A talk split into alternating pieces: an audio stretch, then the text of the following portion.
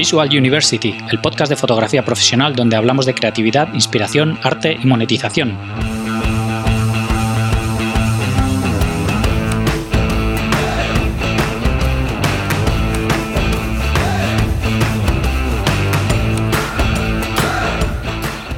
Bienvenidos al episodio 125 de Visual University. Soy Gonzalo Manera, fotógrafo profesional, y hoy tenemos con nosotros a Marta Mauri, fotógrafa gastronómica, diseñadora gráfica y directora de arte. No conocía a Marta ni su trabajo, y fue un amigo el que me habló de ella. Desde entonces sigo su trabajo y me encantan sus fotos y sus estilismos. Aunque no sea vuestra disciplina, la fotografía gastronómica, os aconsejo seguirla. Además, a quien no le gusta comer y ver imágenes de comida súper apetecible. Espero que te guste la entrevista. Antes de pasar con la charla, quería decirte que este domingo 8 de noviembre de 2020 lanzamos un proyecto en el que llevo mucho tiempo trabajando y tenía muchas ganas de contaros. Un bundle de productos fotográficos íntegramente en castellano. Siempre veo muchos bundles educativos americanos, pero están en inglés y aunque los subtitulen, echan para atrás a mucha gente que aunque sepan inglés, no lo suficiente para ver horas y horas de cursos técnicos. Unido eso a esta época de pandemia, de problemas económicos y de reinventarse laboralmente, quería aportar mi granito de arena. Por esto he juntado a 20 profesionales de la imagen, Marta Mauri una de ellas, para reunir 20 cursos, 4 packs de presets, 6 masterclasses, 4 de ellas en exclusiva para el bundle y 8 entrevistas. Todo ello íntegramente en castellano y a un precio un 95% más barato que si los comprases individualmente. Hay muchos conocimientos y muchos años de experiencia detrás de todos ellos, así que no te lo pierdas porque va a estar disponible solo hasta el domingo 15 de noviembre. Visita visualuniversity.com para ver todo el contenido y poder comprarlo. Estoy seguro de que te va a ayudar un montón a mejorar tu fotografía. Y ahora os dejo con Marta Mauri. Bienvenidos a un nuevo episodio de Visual University. Hoy tenemos con nosotros a Marta Mauri. ¿Qué tal, Marta? ¿Cómo estás? Buenas, ¿qué tal? Todos muy bien aquí en el estudio. Encantado de tenerte por aquí. Igualmente de, estar aquí contigo, la verdad que, que, muy guay que me hayas ofrecido esta entrevista. Nada, un placer. La verdad es que, bueno, pues, justo como te decía ahora antes de que empezásemos a grabar, ¿no? que, que no, no, conocía tu trabajo y fue un amigo el que me habló de ti.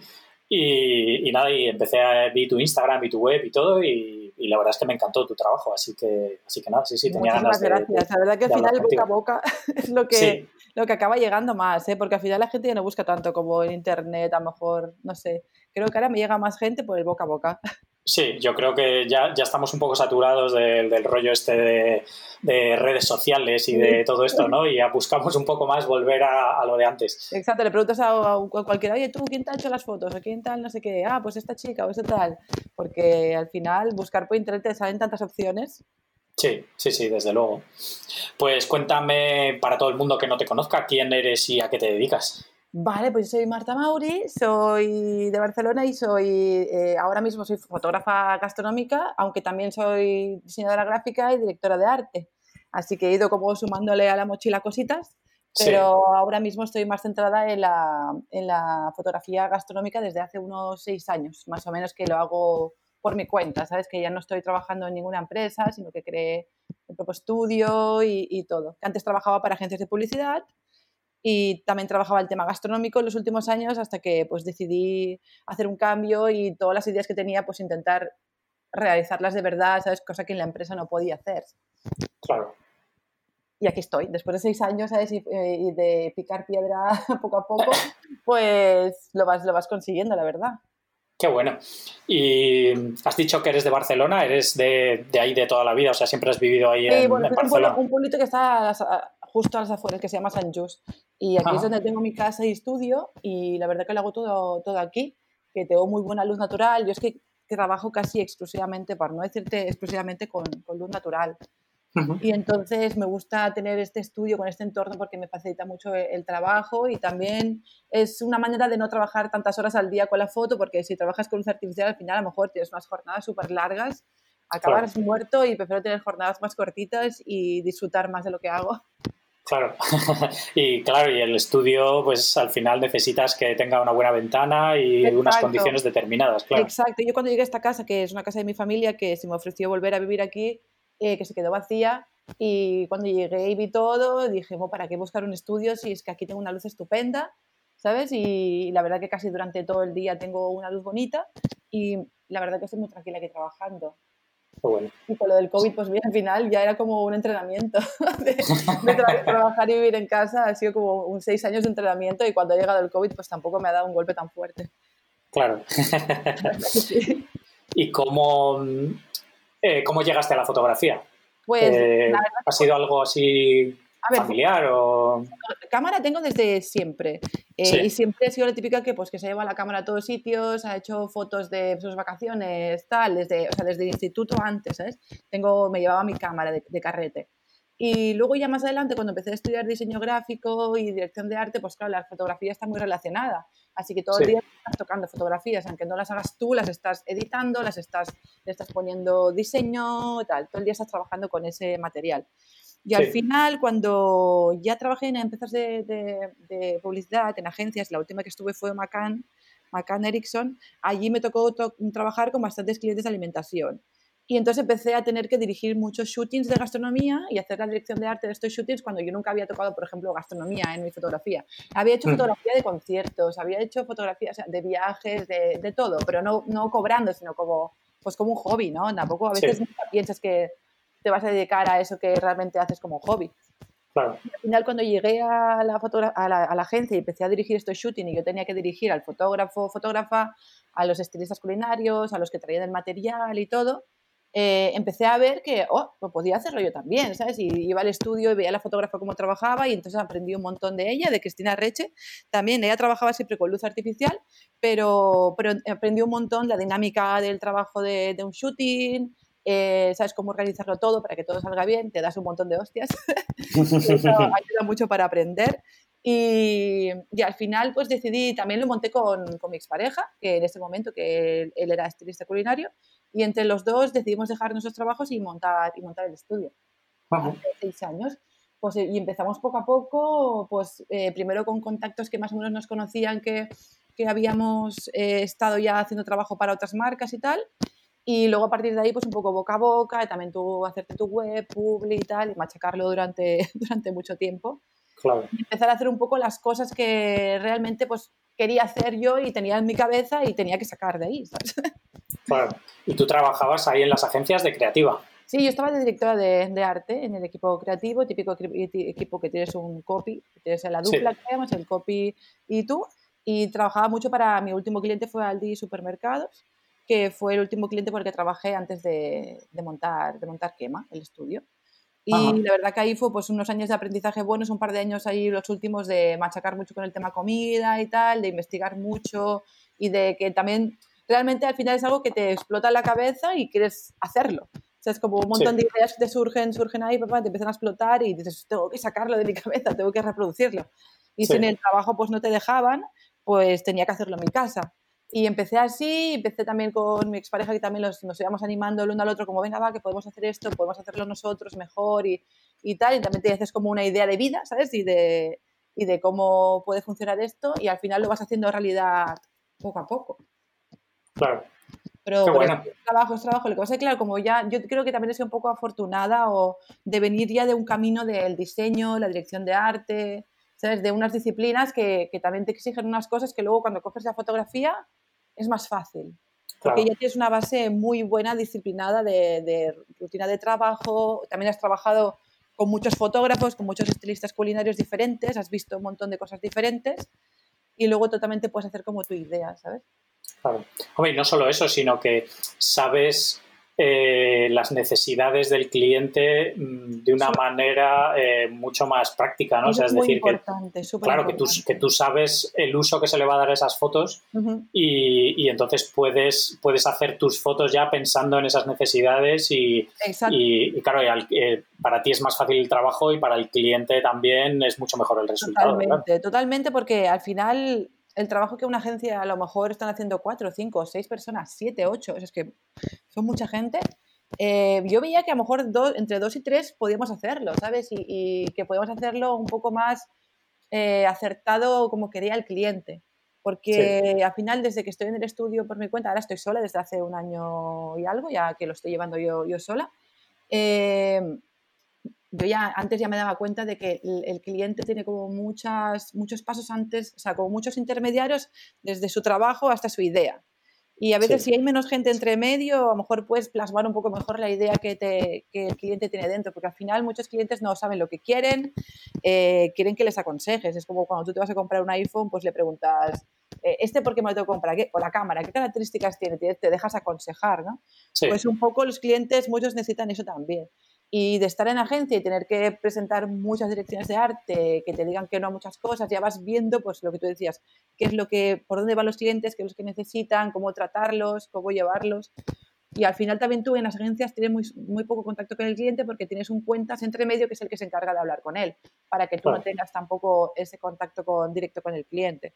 Y entonces prefería tener más contacto directo y a lo mejor trabajar con otros clientes que, con los que pudiera pues, profundizar un poco más también en las necesidades, ¿sabes? Hmm. que tenían y al tener la dirección de artes es mucho más fácil, la verdad. Y es lo que yo le enseño a mis alumnos en los cursos a que se organicen antes porque cada shooting es un mundo, cada cliente es un mundo y puede ser maravilloso como puede ser desastroso. Así que la dirección de arte te ayuda un montón a, sobre todo, a organizar el trabajo, a presentar tus ideas y a que el cliente sepa antes de que tú le hagas la foto eh, cómo va a ser esa foto y se la puede imaginar en su cabeza y entonces cuando tú la hagas y se la enseñes ese día en el shooting y la vea, no se asuste, ¿sabes? Y diga, uy, esto no es lo que yo quería. O no es lo que yo me había imaginado, lo que tú me habías presentado. Contra más afines esa parte, por eso tengo, decía que tenía suerte de haber tenido ese camino antes de coger la fotografía, porque me ayudó un montón a esto, a que cuando yo mando las fotos luego no vuelven. Es, como mi fantasía, ¿sabes? De, que yo mando mi trabajo y no, no vuelve con quejas ni vuelve con cambios, ¿sabes? Con lo que yo deseo siempre. que entregarlo y que el mail sea oh, fantástico, maravilloso, les ha encantado, tal. Pero yo siempre les digo, yo te arreglo lo que haga falta, ¿eh? si algo no te gusta y tal. Pero si haces muy bien esa primera parte previa, yo aseguro siempre que luego el shooting es más tranquilo, más eh, agradable para todos, que al final el shooting es una experiencia también que el cliente cuando está allí es como tiene que disfrutarla también. Claro. Y todo eso te aporta que al final todos estamos contentos, la gente está contenta con el trabajo final y con sus fotos y, luego también te puedo recomendar bien, ¿sabes?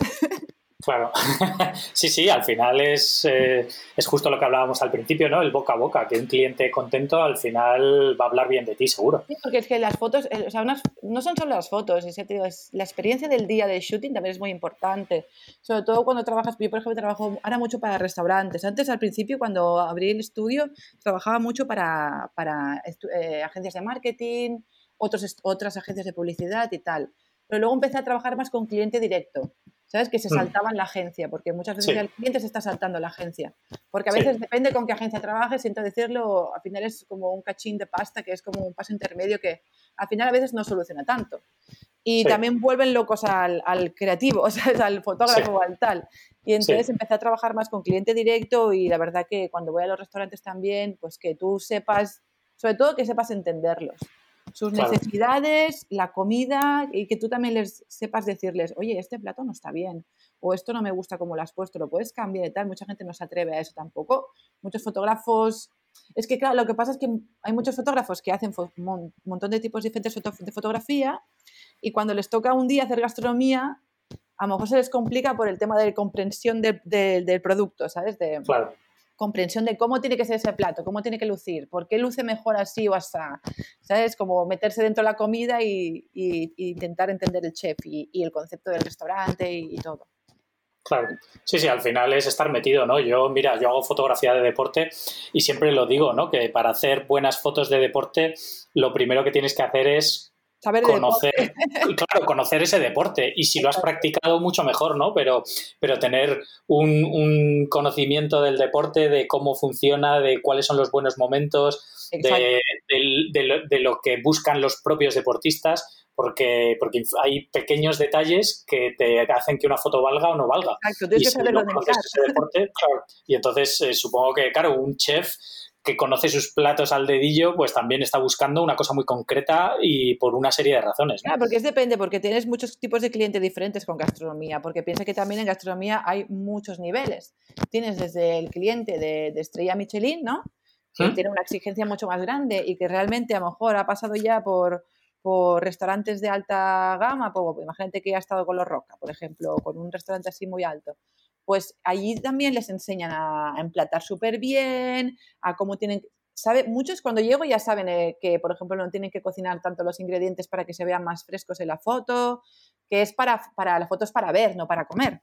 Sí, Pero muchos otros restaurantes llego y de eso no tienen ni idea. claro. Entonces también tengo una parte de formación, ¿sabes? De enseñarles y de, y de decirles, no, mira, por ejemplo, esta carne no me la cocines mucho porque yo no lo voy a ver por dentro, solo por fuera. Hazle, ¿sabes? Hazme la, la verdura, no me la cocines mucho para que esté muy verde, mantenga la clorofila y la foto se vea bien. Luego, si te lo quieres comer, le damos un poco más de calor y lo, ¿sabes?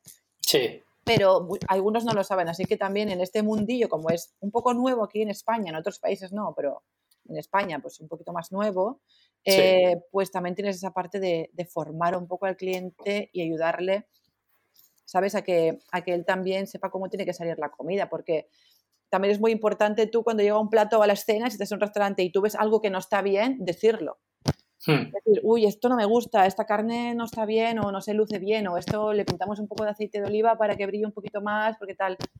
Cosa que ellos agradecen un montón también.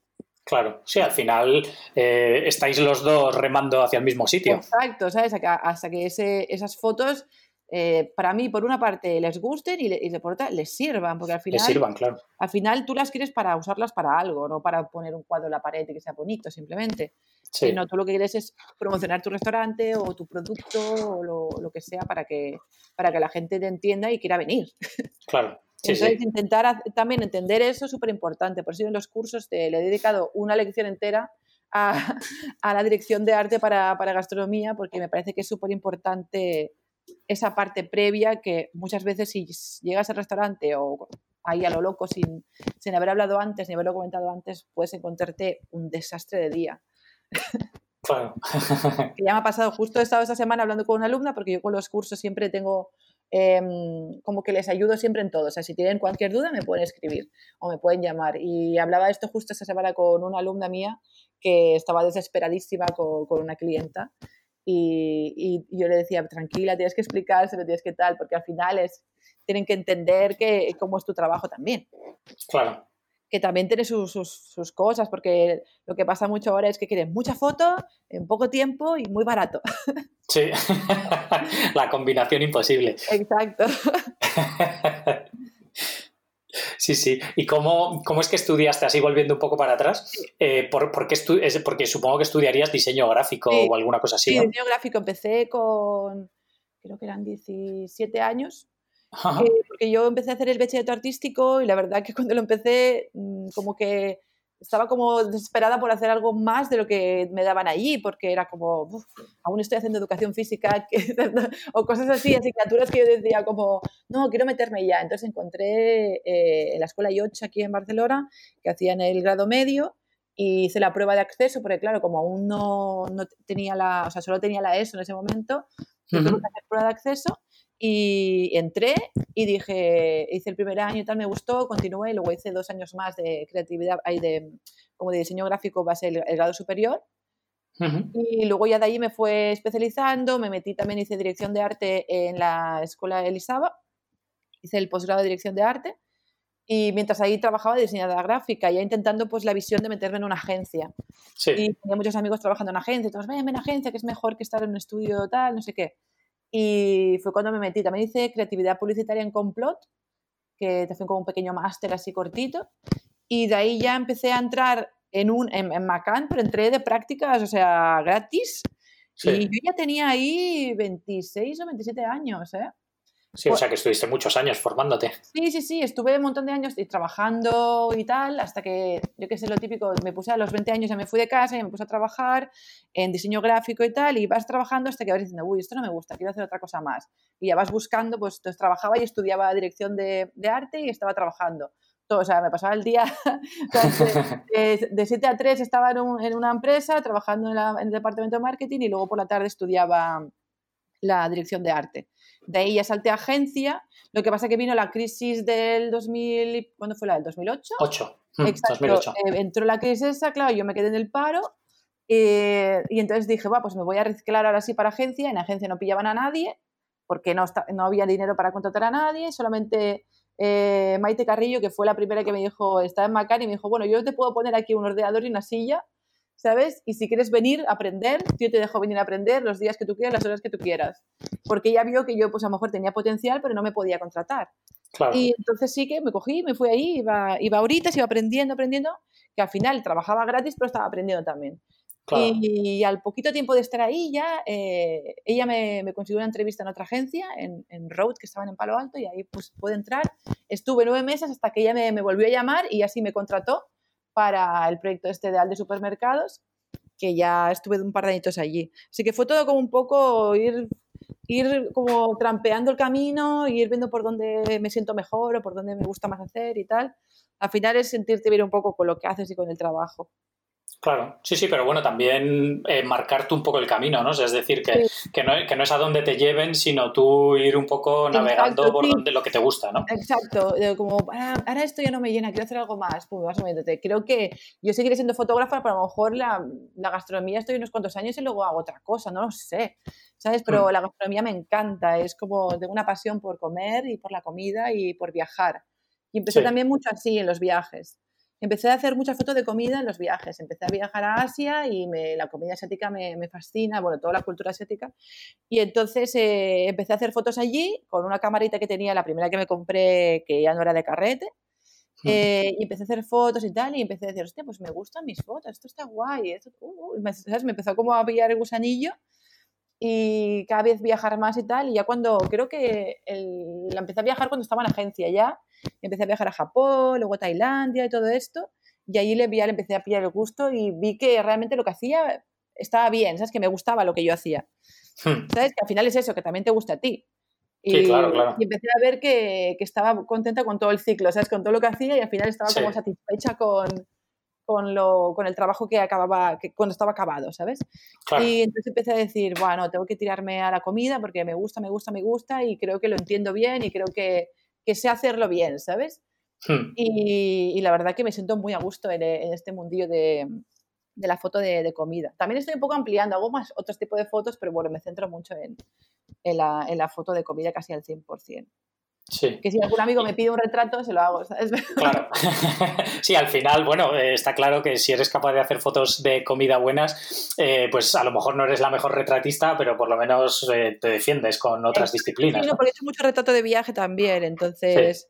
Sí. yo soy muy de... Me encanta la luz natural, me encanta como trabajar con lo que tengo, ¿sabes? No, no soy muy de... Me gusta construir mis escenas, ¿sabes? Como porque realmente yo cuando hago una foto, mucha gente me, me, dice, ah, ¿por qué no haces fotos? Porque yo mi estilo es muy, muy oscuro. O sea, en general, si entras a mi Instagram, lo que puedes ver es un mood bastante dark. ¿Sabes? Utilizando bastantes tonos oscuros, pero con unos colores bastante vibrantes en la comida. ¿Sabes? Como fondos muy oscuros, sí, sí. Utilizo como unos fondos ah, negros, oscuros o tal, por un ambiente así oscuro, pero siempre con mucho push de color en la comida, como resaltando Siempre tengo en mi Instagram, si ves, hay muchos rojos, verdes y amarillos, aparte del, negro. Y realmente mucha gente me dice, ay, ¿por qué no haces cosas más con colores? Digo, hostia, digo, es que estado en agencia, he estado tantos años haciendo cosas con colores. Eh, mis últimos trabajos en agencia era todo muy pop, colores pastel, ¿sabes? Que, que Y ahora me, me, metí mucho en este estilo así y luego la gente le digo, ver, si quieres ver otras fotos mías de otros colores, puedes ir a mi web, a mi portafolio y tienes, tienes todo, ¿sabes? Pero para clientes hago todo. Pero me gusta mucho como representar las cosas que yo me imagino en mi cabeza, ¿sabes? Sí. Como yo, mucha gente me pregunta, ¿y esta foto cómo se te ha ocurrido? Yo qué sé, estaba comprando en el súper asiático, vi este producto y pum, me vino a la cabeza la idea. Y entonces como lo que te decía, que la tengo que sacar, ¿sabes?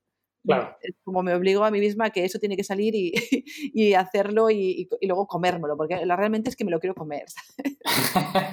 este es el objetivo de todo, ¿no? Al final. O sea, el objetivo es que si yo realmente lo veo en mi cabeza y me parece delicioso en mi cabeza, seguro que en mi boca también es delicioso. Entonces, y luego la, y si yo creo que es delicioso y disfruto con eso, seguramente otra gente le, también creerá que es delicioso. Claro.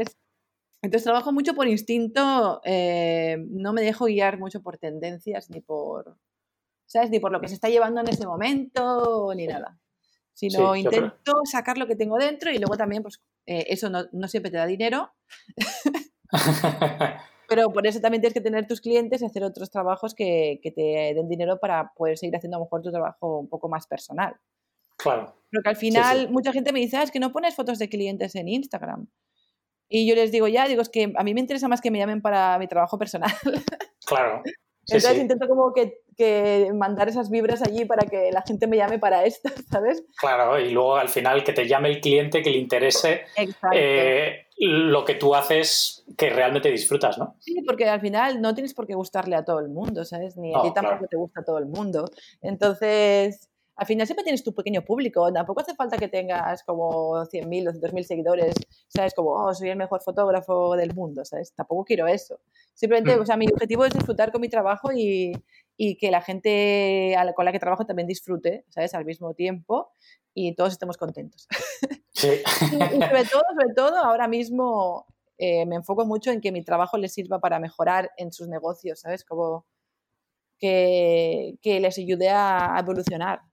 Claro. ¿Sabes? Porque no, no me gusta mucho el tipo de fotografía de tratar al cliente como un, una, un, como un money bag, ¿sabes? Como dinero, ¿sabes? Sí, como, sí. Yo no me gusta hacer eso. Entonces, por eso últimamente, y estando en tipos de crisis, digo que no a un montón de cosas, ¿no? Y lo que hago se las paso a otros amigos. Porque como tengo también la... Es claro, y es lo que hablábamos antes de la entrevista que te comentaba, que tengo varias eh, como fuentes de ingresos, porque cuando eres autónomo, pues como tengas solo una, y venga algo como una crisis como ahora, ¿sabes? Estás, estás perdido. Entonces, como tengo la academia con los cursos y también tengo viendo foto de stock, hmm. también en Stocksy, no sé si conoces Stocksy, supongo que sí. Sí, sí, sí. Pues estoy también en Stocksy desde hace como, creo que cuatro o cinco años ya también. Y luego aparte el, trabajo con, con clientes, eh, que ya sean restaurantes, marcas y tal. Entonces, hmm. ahora cuando vino la crisis, pues todo lo que eran shootings y cursos presenciales, se fue. Claro y por suerte tenía los cursos online y la foto de stock también. Claro. Es otra vía de, que te entre algo de dinero, de diversificar un poco.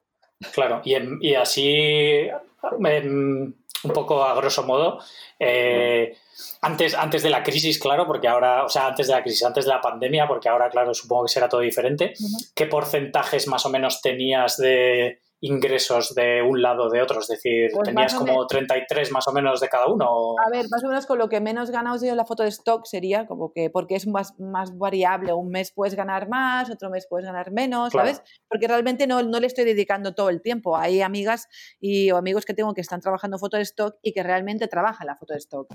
¿Sabes? Que, que, le dedican sus shootings, hacen sus direcciones de arte, a ver qué puedo vender, ¿sabes? Porque en foto de stock también tienes que pensar mucho qué es lo que te van a comprar, porque no te van a comprar todo.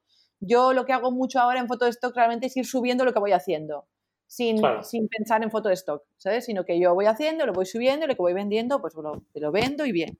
Sí. Luego ese sería como a lo mejor, esa sería una parte más mínima de mis ingresos, no sabría decirte el tanto por ciento, pero a lo mejor es un 15, por decirte algo, ¿sabes? Sí.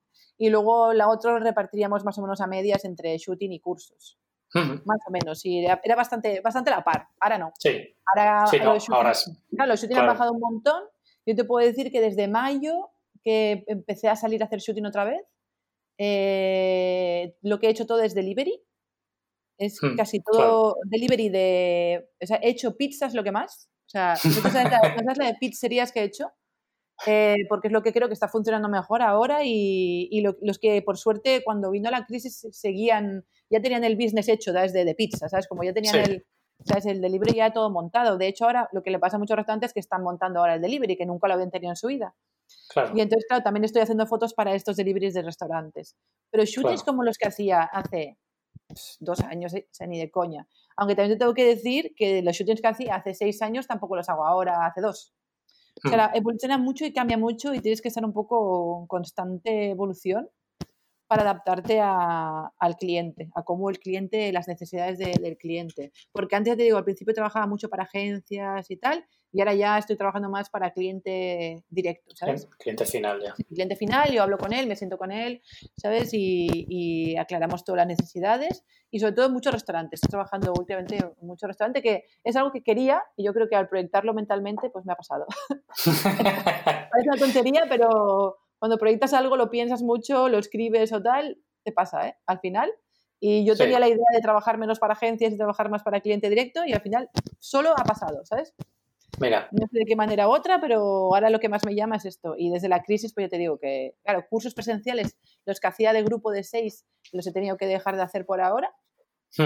Y cursos privados los sigo haciendo, pero claro, la gente también está como que, tiene miedo también, creo, un poco de, de, ir a los cursos y tal. Y entonces sí que la venta online me fue bastante bien los primeros meses de coronavirus, pero luego se ha estabilizado y se ha normalizado otra vez. Supongo que la gente pues vería que tenía tiempo libre.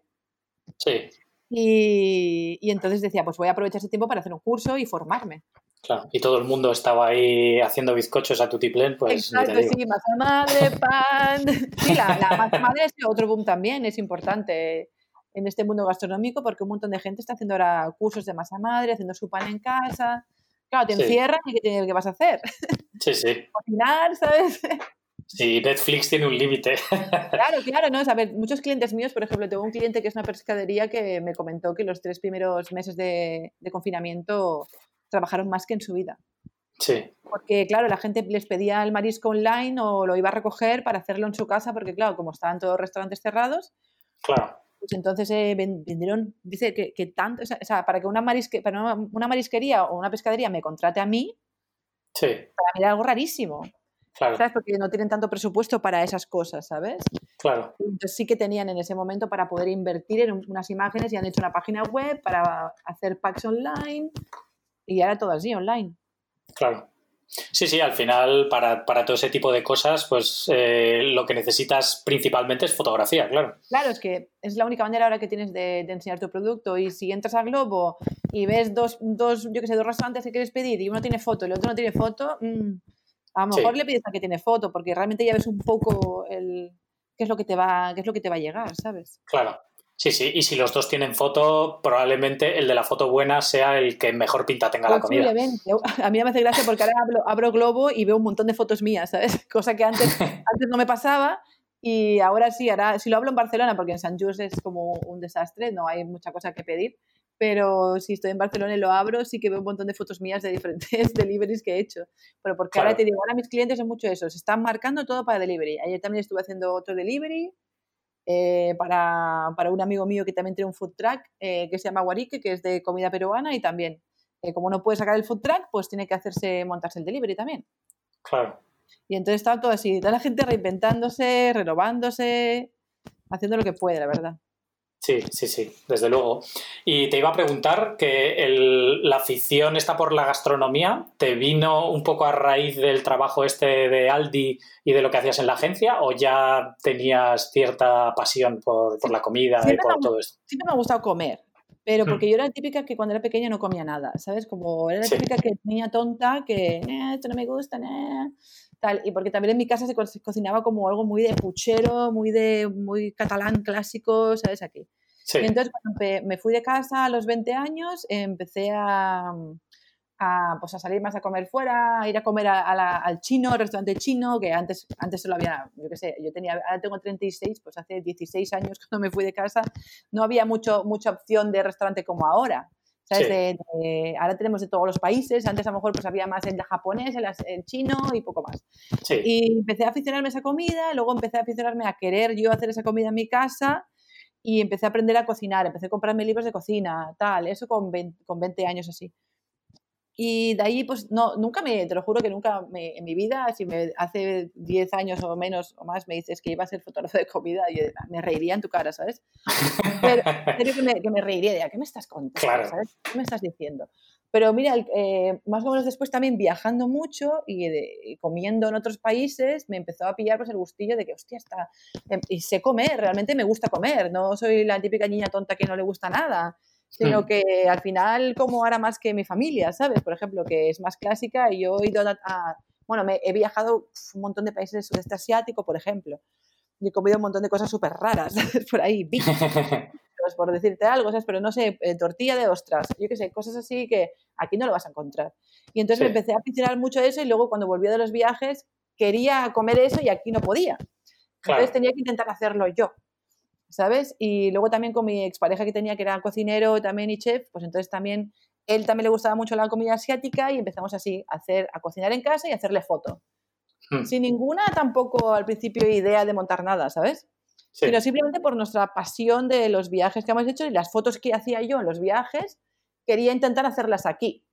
Y entonces intenté, vale, pues necesitaré una madera, necesitaré unos platos que sean así, necesitaré ¿sabes? Necesito estos materiales, entonces intentar conseguir estos materiales y aquí no los encontraba. Entonces me dije, pues cada vez que viaje, media maleta vacía y cuando venga la tengo que llenar con cosas de allí.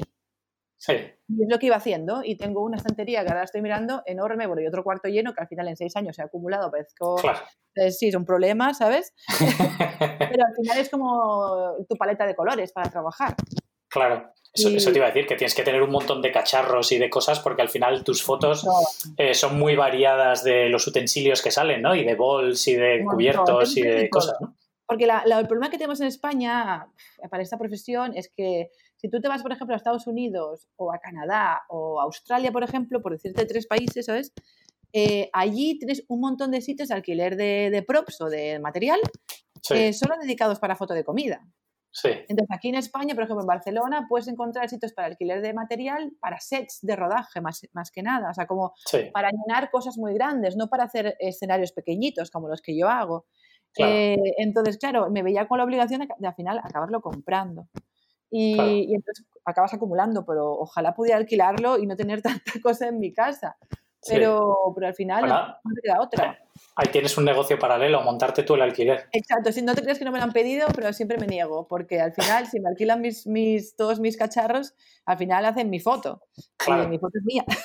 Claro. Entonces, claro, a mí me ha costado muchas horas de, de avión, de, de patearme ciudades, ¿sabes? De, de regatear, de comprar, ¿sabes? De, de Claro. arrastrar maletas por países, continentes, ¿sabes?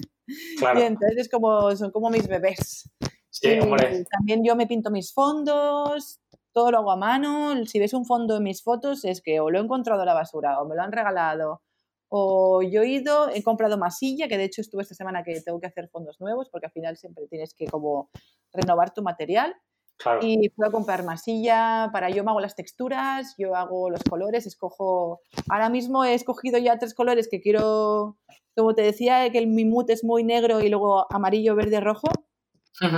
creo que lo voy a invertir y voy a intentar sacar esos colores afuera, ¿sabes? En, en vez de que estén tanto dentro de la comida. Es para intentar... Sí. Realmente es porque se me ha ocurrido, pero no, no por... Porque tú no sabes la de gente que llevan años diciéndome, tienes que hacer esto, foto negra, foto negra, foto negra. Y yo, pero si puedo ganarme la vida bien así y puedo y yo lo disfruto, ¿por qué no? ¿Sabes? Claro, claro, claro. Si al final es lo que es lo que te gusta lo que te atrae, pues es Exacto, fantástico, y yo creo. Estoy contenta con esto. Si, me, si pasara hambre, te juro que haría de todo, ¿sabes? Pero si puedo ir tirando así, ¿sabes? Claro. Eh, que, que no me hago rica, ¿sabes? Pero que al final yo siempre lo que valoro mucho es eh, el estado anímico que tú tengas cada día con tu trabajo, ¿sabes? Sí, Que tú te sí. levantes y te sientas con ganas y ánimo de, de hacer cosas. Que Claro. ahora con todo esto del coronavirus entiendo que a mí me ha pasado, un montón de gente que conozco también, ha habido un desánimo general de, y un bajón de creatividad increíble y eso creo que lo hemos ido pasando todos a diferentes momentos de, de este confinamiento y yo creo que al final la salud mental es súper importante, ¿sabes? Sí. Más que el Sí, sí. dinero o la reputación o la repercusión que tenga tu trabajo, ¿sabes? Sino para mí, ¿eh? Hay gente que quiere ser el mejor, ¿sabes? Que lo, respe- lo respeto y, y, ojo, y es estupendo porque también es una cosa que te motiva a, a levantarte cada día. O sea, cada uno tiene su motivación. La mía es eh, estar relajada, estar tranquila, ¿sabes? Y. y hacer algo que disfrutas. Exacto, y disfrutar del proceso, ¿sabes? Como siempre digo que para mí es más importante disfrutar del proceso que... Porque al final si no acabas poniéndote muy nervioso con tu trabajo porque te exiges demasiado y al final tampoco es bueno exigirse tanto.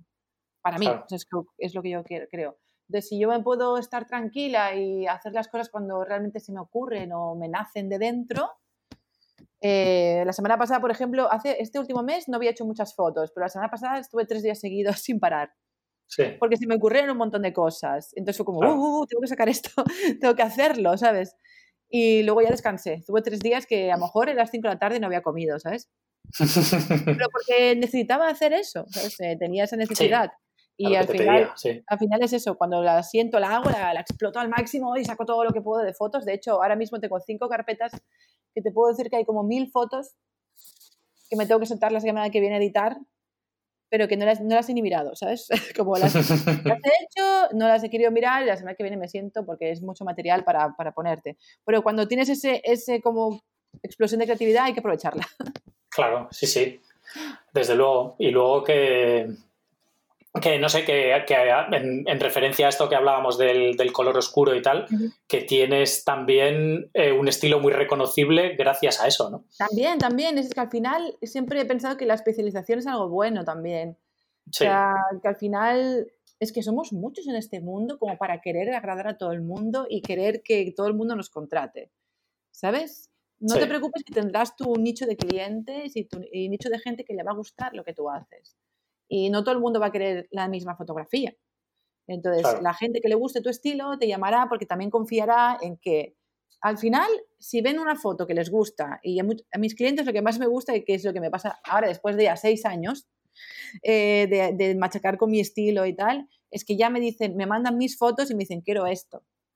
Hmm. para mí eso es, magia porque yo, yo, estoy relajada, ¿sabes? Y digo, va, es que le gusta lo que hago y quiere lo que hago, entonces yo estoy tranquila, ¿sabes? Y, sale, sale, todo súper bien. Pero cuando eh alguien te intenta a lo mejor hacer algo que, que, tú lo sabes hacer también, ¿eh? Que no quiere decir que no lo sepas hacer, pero que a lo mejor no estás, no estás tan feliz al final del día, ¿sabes? Como, a mí lo que me gusta es que cuando hago unas fotos luego las pueda poner orgullosa en mi portafolio, ¿sabes? Porque me gustan y tal. Y pero eso tardas tiempo. Sí, siempre digo siempre a mis alumnos, esto es un camino largo. Sí, sí, sí, es un camino de toda la vida. Por eso también escogí al final la fotografía como, como profesión ya como casi final. No, no sé final del todo, pero creo que sí, me va, sí que me va a acompañar hasta el final de mis días, eh, porque creo que es algo que en lo que puedo evolucionar siempre. Sí. ¿Sabes? Creo que va a ser una, una parte, o sea, es una, una, una parte de, del mundo artístico, es como la pintura, ¿sabes? Con tal, que siempre puedes hacer algo diferente. Siempre puedes crear algo diferente. aunque seas muy mayor y tengas, yo qué sé, 70, 80, 90 años, puedes agarrar tu cámara, si, si, tu, si tu, fuerza te lo permite, y hacer una foto, ¿sabes? O, o, estar en un ordenador y tocar un ratón o un, pen de tablet y editar una foto, ¿sabes? Y entonces creo que es algo que podré hacer siempre. Y por eso que preferí dedicarle horas a esto que como diseñadora gráfica y directora de arte no me veía tanto futuro, la verdad. Hmm. No es que lo hiciera mal, sino es por la, como el nicho de, trabajo que hay, el sueldo al que puedes llegar, que tiene, tiene su límite, ¿sabes? Y, y, entonces yo no quería estar siempre en ese límite, ¿sabes? De, Sí, sí. Y las horas de trabajo, además, que una agencia de publicidad es un trabajo súper demandante. Al final lo que yo siempre digo es que si vas a dedicarle 12 horas al día a un trabajo, mejor que sea para ti que para otra persona, ¿sabes? Sí. Porque al final están chupándote tu creatividad por, yo qué sé, mil y pico euros al mes, porque director de arte los sueldos son por ahí. Sí. Entonces, y te pasas horas y horas y luego no vale tanto trabajo, luego te quedas a lo mejor un montón de horas extra ahí que no te pagan y luego encima te critican porque no, has hecho suficiente, ¿sabes? Hmm. Eh, y eso pasa y, te machacan un montón, aparte de que hay mucho... Bueno, en mi caso, en las agencias que yo he estado había mucha competitividad. Sí. Entre compañeros, no, no había tanto amiguismo, ¿sabes? De, hmm. venga, vayamos todos hacia arriba juntos, ¿sabes? Sí. era como, si te puedo poner el pie encima para subir para arriba, te lo pongo, ¿sabes? Y entonces ese ambiente tampoco es lo que te decía, al final es la estabilidad personal y que tú te sientas bien. Y allí yo me sentía amargadísima, ¿sabes? Como no me sentía, no me sentía bien. Y, por eso pues preferí intentar decir, pero si voy a joderme tantas horas al día, me las jodo para mí, ¿sabes? Claro. Y al final vale la pena, ¿eh? Sí. La verdad que también tienes que tener, pues ahorrar un poco, que es lo que me pasa a mí, tener que ahorrar antes de irte porque los primeros meses te vas a comer los mocos, pero, pero luego ya es satisfactorio, la verdad. Sí, sí, sí, desde luego. ¿Y cómo, cómo empezaste a, tener clientes? Eh, porque eso esa es la parte más difícil, ¿no? Una vez que, te pones tú por tu cuenta, esos primeros clientes al final son los que más cuestan. Exacto, la primera es te montas un portafolio lo más decente que puedas, eh, en el menor tiempo que puedas también, porque claro, al final eh, te corre prisa que tengas un cliente. Entonces, intenta montar algo y siempre digo que pocas fotos y más calidad que muchas fotos y, ¿sabes? y, que sean un poco dispares.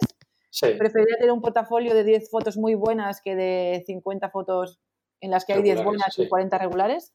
Sí, Prefiero enseñar 10 buenas y que me conozcan por esas 10 buenas. Que si no se diluyen, las buenas se diluyen entre las otras. Sobre todo al principio, ¿eh? Luego al final, como ya no paras de crear material, yo es que tengo, por ejemplo, en mi ordenador una acumulación de fotos increíble que me da estrés, pánico ponerme, pero me tengo que poner. Pero porque tengo muchas, porque siempre digo que en el ordenador de los fotógrafos hay mucho dinero. Sí. Hay dinero ahí dentro y no lo sabemos. Sobre todo para, los que trabajamos en foto de stock, ¿sabes? Eh, a veces miras tus fotos de hace dos años y digo, hostia, todo esto lo podía meter para vender o no sé qué, ¿dónde estaban estas fotos? Bueno, ni me acordaba, ¿sabes?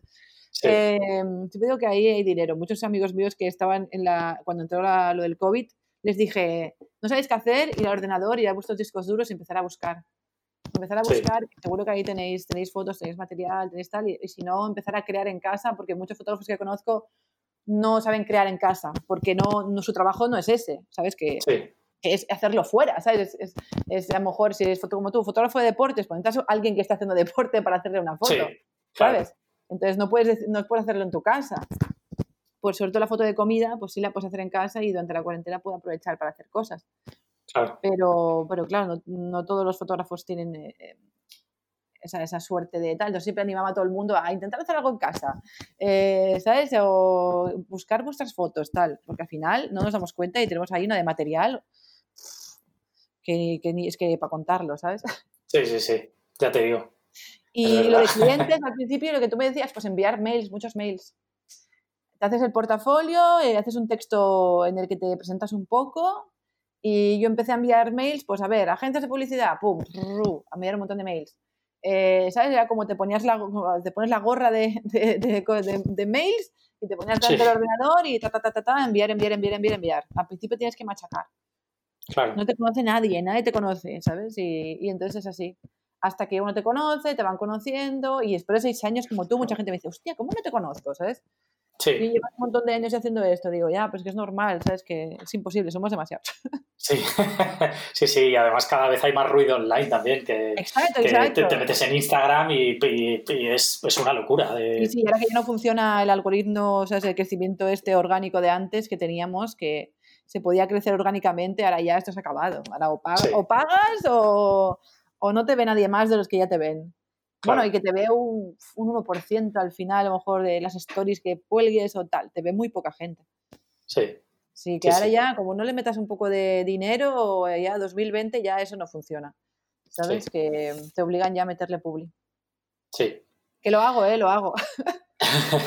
sí, sí, no nos queda otra. Sí, sí, yo intento hacer anuncios una vez al mes o así, hago un anuncio, ¿sabes? Y, y, lo, y lo promociono. Sí, y te funciona. A ver, ahora hace los últimos meses no, no tan bien como antes, porque también me tengo que aprender mucho lo del Facebook Ads y todo eso. Porque Sí. es todo un mundo también, que al final Ya te digo. tienes que ser una, como una, una, una llave de esas multiusos, ¿sabes? Que Sí. tienes que saber un poco de todo. Y al final yo me estoy planteando también intentar a lo mejor contratar a alguien que me, que me mueva.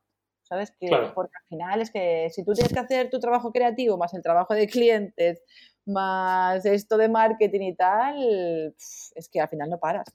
Sí, Y si te quieres centrar en hacer cosas tuyas, creativas, necesitas tiempo. Por eso ahora yo estoy, estoy diciendo que no a, a muchos trabajos. Porque necesito parar. Yo creo que siempre hay que parar en algún momento, ¿sabes? sí. Como para refrescar tu mente, tus ideas y tal. Porque si te pones a trabajar siempre sin parar, yo, bueno, yo me saturo. Sí. Entonces, que prefiero como hacer un parón y decir, vale, tengo que decir que no a esto, porque si no digo que no a estos clientes, eh, no puedo hacer mi trabajo para la academia o no puedo hacer mi trabajo para, para personal que a mí me gusta, que, que tengo en mi cabeza y quiero hacer. Claro. Que al final es el que también me da más trabajo a mí, porque es el que, el que hace que la gente le interese mi trabajo también. Claro. Entonces es un poco un pez que se muerde la cola y tienes que tú mismo decir, vale, no, necesito tiempo para esto, ahora tiempo para lo otro. Y lo Sí. que hago es que mis clientes de toda la vida, eso sí los, siempre les digo que sí, a esos nunca les voy a decir que no, pero si viene un cliente nuevo a lo mejor, a ese sí a lo mejor sí le digo que no. ¿Sabes? Mm. Porque no, porque claro, yo por ejemplo con la academia tengo que estar siempre actualizándola. Claro. Y yo, por ejemplo, el curso una vez al año lo reviso, lo actualizo, le meto material nuevo y para que, que los alumnos estén ¿sabes? Y Claro. intento que mi producto, porque al final es mi producto, Sí. y tengo que, mi producto tengo que mantenerlo al día, ¿sabes? Y todo, que en, una, en un año hay un montón de novedades en fotografía, ya lo sabes. Sí. Sí, sí, sí. y, o cosas nuevas que se me ocurren para explicarles o que les pueden ayudar para, para las fotos. Y entonces para, para, la academia sí que tengo que dejarme mis, unos meses libres y ahora, por ejemplo, cuando son, lo suelo hacer en invierno, Hmm. que es cuando a lo mejor eh, estoy más encerrada en casa, ¿sabes? Que hace más frío y tal, y, no me importa tanto estar metida en el ordenador escribiendo y haciendo cosas para los cursos, ¿sabes? Claro. Y luego ya cuando viene un poco más la primavera y tal, pues ya a lo mejor digo, venga, pues a lo mejor ya hago otras cosas. Pero así me voy montando el año. claro, sí, sí, al final, bueno, es organizarse, ¿no? De, para ir distribuyendo todo ese trabajo. Claro, cuando estás solo, todo, estás tú. O sea, y eres tú el que tiene que decir, hoy hago algo o no hago algo, hoy hago esto o lo otro, ¿sabes? ¿Qué va, ¿qué va primero? Sobre todo a mí, lo, para mí lo que más me crea frustración es, ¿qué va primero? ¿Sabes? Como de toda la lista de cosas que quiero hacer, ¿cuál es la que va primero? ¿Cuál irá segunda? ¿Cuál es menos importante? ¿Sabes? Y, dejarte esos tiempos para, para, acabarlo, porque si yo quiero a lo mejor hacer una renovación del curso, sé que tengo que parar un mes o, un mes y medio, dos, ¿sabes? Claro. Que no puedo coger nada porque tengo que estar concentrada con eso. Claro. Tengo que levantarme y hacer eso, tal, ¿sabes? Si, no, si luego me, me, entran otras cosas diferentes, ya. Yo, yo, es por mí, ¿eh? Porque yo me estreso. A lo mejor otras personas no. Sí. Pero yo me estreso. Bueno, pero volvemos a lo de antes, ¿no? De la calidad de vida y, a vivir como tú quieres, ¿no? Exacto. Yo siempre digo, para mí, mi, mi, mi, mantra es como, me da igual cobrar menos, pero estar más feliz, ¿sabes? Claro. El dinero para mí no es un foco importante de, de, de mi trabajo. O sea, no me, mueve, no me mueve el dinero, la verdad. Me, me mueve el hacer cosas que me llenen y que me, y que además le, le sirvan a, mis clientes y estén ellos contentos y todos contentos. Porque yo no, no creo en nada, pero sí creo un poco en el karma, ¿sabes? En como en las buenas vibraciones, en hacer todo como con buena vibración, con buen corazón, ¿sabes? Sí. Y, luego todo llega, ya va llegando, ¿sabes? Pero si tú lo hmm. haces todo porque, porque realmente lo haces por un bien, por los demás también. ¿sabes? Yo lo digo mucho en la academia, al final el mejor satisfacción es poder enseñarle a alguien también. Eso como cuando tú ya sabes y estás en una posición un poco más tranquila, relajada, intentar que otras personas puedan estar también como tú, ¿sabes? Sí. Entonces, si, si yo siempre, ahora por ejemplo con el COVID, cuando vi todo eso, dije, he bajado precios un montón. He bajado los precios de los cursos, he bajado los precios de los, de los shootings de, con los clientes, les, eh, les eh, he rebajado, porque todo el mundo estamos mal, pues hay que ayudarnos, ¿sabes? Entonces, los cursos los tengo al 30% desde que entró el, el, COVID, no los he tocado. Porque normalmente hmm. hacía ofertas cada mes, ¿no? Pues ahora una semana al 30% y al resto del mes el, curso estaba a su precio normal. Sí. Ahora no, desde entonces no lo he tocado. O sea, tengo todo rebajado y todo también los clientes nuevos que van entrando también les estoy haciendo un precio un poco especial porque, porque como estamos todos, ¿sabes? La hostelería está fatal ahora mismo. Y me siento mal si les cobro el mismo precio de, antes, ¿sabes? Porque sé que no pueden. Sí. Bueno, también la gente piensa que la hostelería, que los restaurantes tienen dinero y tampoco tienen tanto, ¿eh? los de, pues que los de Estrella Michelin menos, ¿eh? Sí, tienen que tener unos gastos fijos brutales, en los restaurantes. Brutales. Y la inversión que hacen en, en, en, lo que es la fotografía para su publicidad, al final es pequeña. O sea, tampoco pueden. Una, un, hay otras. Las marcas sí que tienen más dinero para invertir. ¿Sabes? Una marca tipo, yo qué sé, no te da Coca-Cola o, Burger King, toda esa gente está forrada, y le da igual invertir, o sea, puede invertir dinero en, en eso. Pero un restaurante que mira los números cada final de mes y tiene que estar ahí trampeando, eh, ya te digo yo que, que, no, ahora no puede pagar eso ni de coña. Claro. Entonces, claro, siempre es un poco ayudarnos un poco. De hecho, empecé a preparar una guía de creación de contenido para restaurantes que es gratuita y aún no la he acabado, pero porque siempre me entran cosas por en medio, ¿sabes? Y también la quiero, la quiero dar gratis. A ver si la consigo acabar, que me queda poco. Pero eso también es un poco. Es eso, es como disfrutar de lo que hago sin estresarme y que la gente que lo hace conmigo también esté contenta. Y con eso ya, pues estoy feliz. Sí. Y cuando los alumnos están contentos y me, me, escriben y me dicen, ah, que, pues qué bien que me ha ido tu curso porque me ha ayudado un montón, mira, mira lo que, lo que he mejorado con una foto con otra, ¿sabes? Eh, y siempre les digo, me podéis escribir, yo, yo, siempre les contesto todo, que muchos no se creen que, que estoy ahí contestando siempre. Digo, no, tú tranquilo, tardo entre 24 y 48 horas en contestarte, pero yo te voy a contestar tu duda, ¿sabes? Hmm. Porque también lo típico que tú les echas un, una parrafada de texto, unos ejemplos, unos vídeos y tal, y a lo mejor ellos tienen preguntas, ¿sabes? Sí. Y no está todo tan claro, por eso siempre les digo, va, me podéis escribir, no os preocupéis. Claro. Porque yo también había hecho algún curso y pensé, uff, creo que esto es necesario, ¿sabes? Que, que, puedas, que te puedan atender bien y tal, ¿sabes? De que, de que estén, estés ahí para, para, ellos también. Así que la academia también, es, también me da bastante felicidad. Qué, bueno. ¿Y por qué, o sea, cuándo decidiste empezar a hacer cursos? ¿Cuál fue el motivo o por qué se te ocurrió empezar? Me empezaron a pedir. O sea, fue, la gente lo empezó a pedir. Y la gente me decía, ¿haces cursos? ¿Haces cursos? Y yo, no, no, no. ¿Sabes? Como, no, no. Y empezamos a hacer, eh, hicimos un curso porque hubo una, una, escuela de gastronomía, que se llama Gastronomía Activa, que, que, nos llamó y en su momento nos dijo que si queríamos hacer un curso en su, en su espacio. Y pues me pareció buena idea y tal. Y dije, va, venga, lo voy a preparar. Y, y lo preparé, preparé el curso y tal. Y, y, lo, y, lo, hicimos allí, porque yo realmente me, el curso lo, preparé, lo preparaba todo yo, luego también estaba mi expareja en ese momento, que es estilista culinario, y él allí impartía su parte también de estilismo culinario. Y, y, luego a partir de allí dijimos, ah, pues podemos intentar hacerlo por nuestra cuenta, ¿sabes? Hmm. porque me gustó, me sentí bien explicando, tal, y tengo, ah, bueno, ya, ya, lo estás visto, que tengo labia para aburrir, ¿sabes? Y, y, entonces dije, ah, pues también es una buena manera, ¿sabes? De, de enseñar, ¿sabes? Y de, y de acercarme al mundo de la fotografía de otra, de otra manera, ¿sabes? También piensa mucho que los alumnos también me enseñan mucho a mí, ¿eh?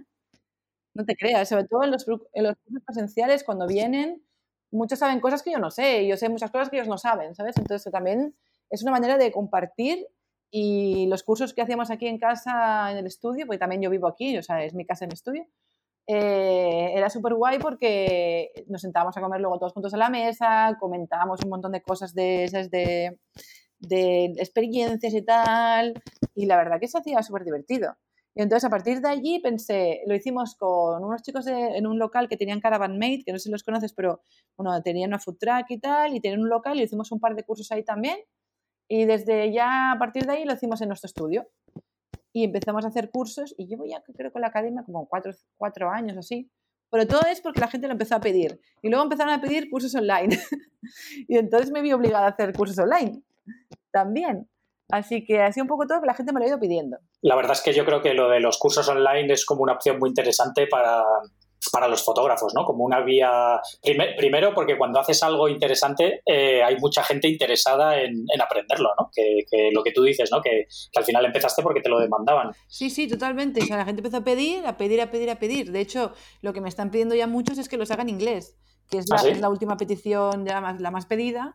Eh, porque claro, mucha gente me escribe, no los tienes en inglés, y no los tienes en inglés, porque claro, también hay mucha gente, por ejemplo, está en Brasil, o, sea, tengo mucho público en Latinoamérica, sobre todo. En España, sobre todo, que es que el país principal en el que yo vendo los cursos y, tal, y, y, puedo hacer los presenciales, pues que presenciales me ha venido aquí gente de, de, de todas partes del mundo, ha venido al curso.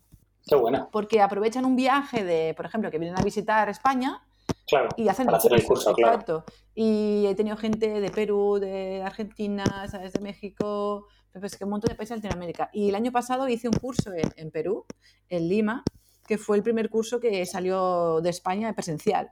Hmm. fue, fue, justo en enero, antes de que nos encerraran. De hecho, tenía otro en Panamá programado para mayo, que a raíz de ese me salió el de Panamá. Que mi idea era, o sea, mi idea para el 2020 era mover los cursos presenciales por el mundo y, ir yo a los países, porque también me lo, me lo, demandaban. Y entonces empecé con Perú, que ese me lo, me lo programé yo sola con una, con una amiga Thais, que ahí que me ayudó un montón, que es fotógrafa, y me pude quedar en su casa, hacer, las, hacer el curso en su estudio y tal. Y de allí tenía planteado, te digo, ir a Panamá, y, pero era para mayo, ya pues como cerraron todo en marzo, pues eh, eso ya se, se, acabó, se, acabó, Pero de cursos online, ya te digo que el público, el público latinoamericano, tengo un montón de público allí, sobre todo Argentina, México, Perú, son los, de los tres países que más, que más me, me compran cursos y que más eh, tengo seguidores también en el Instagram, ¿no? que, que están por ahí. Pero normalmente toda, casi toda Latino, Latinoamérica. Entonces, mucha gente también de, de Brasil eh, lo compra en castellano, ¿sabes? Pero también a lo mejor le gustaría tenerlo en inglés o otra gente de más escrito de otros países que, que, le gustaría. Claro, también tengo seguidores, no tantos en inglés, pero sí que tengo. Y entonces también quieren los cursos. Y estoy pensándome que para la nueva renovación a ver, yo sé hablar inglés bien y tal, porque tiene que dárselo a alguien que lo cogiera y lo pasara todo al inglés. Alguien que, que sea nativo, ¿sabes? Sí. Que yo, por, mucho, por muy bien que lo hable y tal, no, no soy nativa y sí, no es lo mismo, la claro. puedo liar parte igual que la lío en castellano, ¿sabes? Entonces, claro, eh, entonces, claro eh, es el próximo paso. Intentaré también eh, ver si los puedo hacer en, inglés para la nueva renovación. Pero sí, al final es lo que la gente también la gente te va pidiendo, ¿no? Y tú vas viendo las necesidades que tienen y al final si tú les quieres ayudar a que hagan mejores fotos, que es mi objetivo, que las hagan para ellos o para sus negocios o para, ¿sabes? Que ahora todo el mundo, o sea, yo estoy muy pro de que te, te montes tu propia marca. ¿Sabes? Sí. estoy muy en eso, ¿sabes? De que, porque ya hay un montón de corporaciones, un montón de empresas y mucha gente que está trabajando allí que creo que podía tener su propia pequeña marca, que luego se puede hacer más grande o no, hmm. pero que creo que serían más felices como yo, que salí de, de, allí, ¿sabes? Que está muy bien estar allí para aprender, ¿eh? Que te digo que suerte que he tenido ese recorrido, ¿eh? Porque ya te digo, se aprende a palos y, y los palos que te dan allí van súper bien para, para luego enfrentarte al mundo tú sola y a los clientes tú sola. ¿Sabes? Y, también es un aprendizaje. Sí, hombre, y que, y que todo, todo ese aprendizaje es lo que te ha llevado hasta donde estás ahora, que si no hubieses pasado por ahí, pues vete a saber dónde estarías ahora. Yo siempre digo, hasta los 30 años puedes estar haciendo el tonto, ¿sabes? Un poco, como, sí, como, ¿no? Hasta los 30 y pico, puedes estar un poco probando, jugando, viendo qué es lo que más te gusta, qué es lo que tal, y aprendiendo e irte nutriendo para luego tú, cuando ya hayas pasado unos años y tengas, más que nada porque tienen que pasar algunos años para que tú adquieras un poco conocimientos, herramientas y la, y la piel dura, ¿sabes? También de, de, que se te vaya endureciendo un poquito. Y para que tú digas, venga, va, voy a montar lo mío, ¿sabes? Y creo que la fotografía es una herramienta súper buena. A mí también me fue muy bien haber hecho diseño gráfico y dirección de arte para montar mi empresa, también, porque claro, tenía las herramientas para hacerlo todo yo. Yo no contrato a nadie, yo estoy, sola.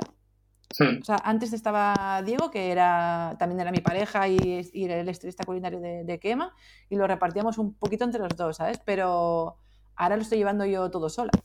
Entonces, claro, cuando estás ahí también tirando del carro también tú sola y tal, es lo que te decía, tienes que ir con cuidadín.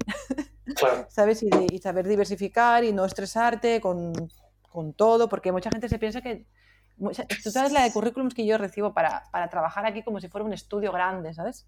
Sí. Un montón de gente que me escribe eh, y yo le digo, mm, lo siento, pero no, no estoy cogiendo a nadie. O sea, no, no, tengo ni ayudante por ahora. Claro, eso te iba a decir que, que, que, no, hace, que no usas ni asistentes, ¿no? No tengo ni asistente por ahora. y podría tener, ¿eh? Pero ¿sabes lo que pasa? Que no tengo una rutina de trabajo o, como mm, de de rutina, como no tengo rutina. Entonces, cada día me levanto a una hora diferente, cada día hago lo que se me da la gana cuando me levanto. Entonces, menos cuando tengo un shooting, que ya sé que tengo que ir ese día ese shooting, o, pero quiero decir que yo me hago mi agenda. Y si un día me levanto y no me apetece hacer nada y, y, tengo una persona que sí que tiene que venir aquí todos los días, ¿sabes? Y es como por mi metodología de trabajo me es casi imposible. Entonces sí que tengo gente que me va ayudando de tanto en tanto, pero, pero que es muy puntual, ¿sabes? Y así que los shooting que hago intento hacerlos que los puedo hacer yo sola. Hmm. ¿Sabes? Que, y, y, que luego y más adelante, cuando ya vea que no puedo hacerlos yo sola, porque aún me veo con energía, tengo 36 años, soy, soy joven todavía, sí, sí, eh, puedo, aún mi cuerpo resiste, porque los shootings son duros físicamente también. Acabas muy cansado. Y sobre todo si trabajas con comida y eh, los escenarios los tienes a diferentes niveles, porque depende de donde trabajes, no tienes como tu ordenador, tu cámara está a una altura, el ordenador está a otra altura y el set a lo mejor está a otra altura. Y te pasas haciendo sentadillas todo el día. Y acabas muerto. Al día siguiente las piernas como dos palos, ¿sabes? pero, pero que por ahora sí. Luego más adelante sí que a lo mejor eh, quiero hacer más que pillar ayudantes, quiero hacer colaboraciones, ¿sabes? Con otros artistas o que venga alguien a cocinar a casa y, yo hago fotos con esa persona, ¿sabes? Un poco más para... Porque la verdad es que estar solo es duro también, ¿sabes? Sí, sí, sí. Entonces está bien porque haces lo que te da la gana, sí. pero, pero es duro también porque no tienes nadie con quien compartir, pelotear y yo en agencia es algo que pasa mucho que hay un montón de gente creativa a tu alrededor que te nutre también, ¿sabes? Hmm. Y al final, si estás solo en tu casa y tal, pues te tienes que tú también nutrir de otras cosas. Por eso también yo me, me gusta mucho viajar. Es que es una, para mí es la fuente número uno de, de, nutrir mi, mi creatividad. Claro. ¿Y viajas mucho? O sea, ¿te, te organizas eh, algún viaje? Intento viajar eh, todo lo que puedo. Ahora con coronavirus estoy, estoy jodida porque yo soy muy de sudeste asiático y Latinoamérica.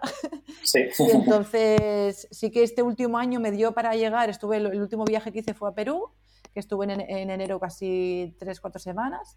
Siempre hago viajes largos, no, si voy, me voy. O sea, intento irme, si voy a Asia, intento estar un mes como mínimo. Mm. y entonces moverme por ahí por otros países. Entonces, el sudeste asiático he hecho bastantes países, eh, intentaba hacer, al principio era un viaje grande al año, luego dos, ¿sabes? Luego vas aumentando, ¿sabes? Luego hacer dos grandes y alguno un pequeño eh, y tal, pero sí que lo necesito como para nutrirme. Justo antes de ahí estuve en, en Los Ángeles en noviembre pasado, también ahí porque quería ver un poco la movida que había ahí de fotografía y tal, también investigar el rollo food trucks, que me gusta mucho, estoy haciendo fotos ahí. También mucho para venta, para stock. Ahí sí que cuando viajo mucho también pienso en el stock, también para, para vender. Y, y, de hecho me sirve, el viaje me sirve para vender, para hacer cosas para luego intentar venderlas, que a lo mejor tardas meses en venderlas, ¿sabes? No, no es un ingreso de inmediato. Mm. Que yo estoy vendiendo ahora fotos de viajes del año pasado, a lo mejor que aún no había vendido ninguna de Los Ángeles y ahora estoy, empezando a vender algunas, ¿sabes? Pero es lento, es lento. Pero en todos los viajes es como si no pararas de ver, todo, tu cerebro no para de absorber cosas nuevas, ¿no? Y un montón de imágenes, escenarios, ¿sabes? Vas a comer a muchos sitios diferentes y todo eso se va acumulando en, en tu cabeza y cuando llegas aquí tienes que vomitarlo todo. Es como... Y entonces te va juntando con tus ideas anteriores, con las nuevas y vas creando cosas. Entonces es como, a veces, una, el otro día una amiga me preguntaba, ¿y esta receta cómo se te ocurrió? Porque hice unos enoki que cogí el enoki entero y lo rebocé entero con panko, bueno, hice una cosa rara. Y digo, pues yo qué sé, porque en tal viaje habré visto algo, o también cuando monto un escenario cuando lo he montado me acuerdo de, de, cosas de un viaje y digo, hostia, esto lo he hecho por esto, ¿sabes? Sí. Pero porque está en mi cabeza, está ahí rondando, ¿sabes? Y no, es algo involuntario también, ¿sabes? Por eso me gusta mucho, que te decía que estuve tres días y casi no comía, esos días haciendo fotos, es porque estoy, estoy montando, montando, cambio, hago foto, tal, que miro el reloj y, hostia, han pasado cinco horas, no me da ni cuenta. Sí. Y, y ahí es cuando saco el material bueno. Claro. al final el que, me, el que me gusta a mí también, ¿sabes? Que, que, es como algo que va saliendo y de repente lo estás montando y se te ocurre otra cosa, ah, pues pongo esto, pongo lo otro. Y fotografío todo el proceso, eso sí, ¿eh? Claro. Soy muy friki de fotografiar ¿Ah, todo el proceso, sí. sí. Y pongo un poco de sal, hago una foto, luego pongo un poco de pimienta, hago la foto. Sí. Si luego cambio el, el cubierto y lo muevo, también le hago la foto. A todo.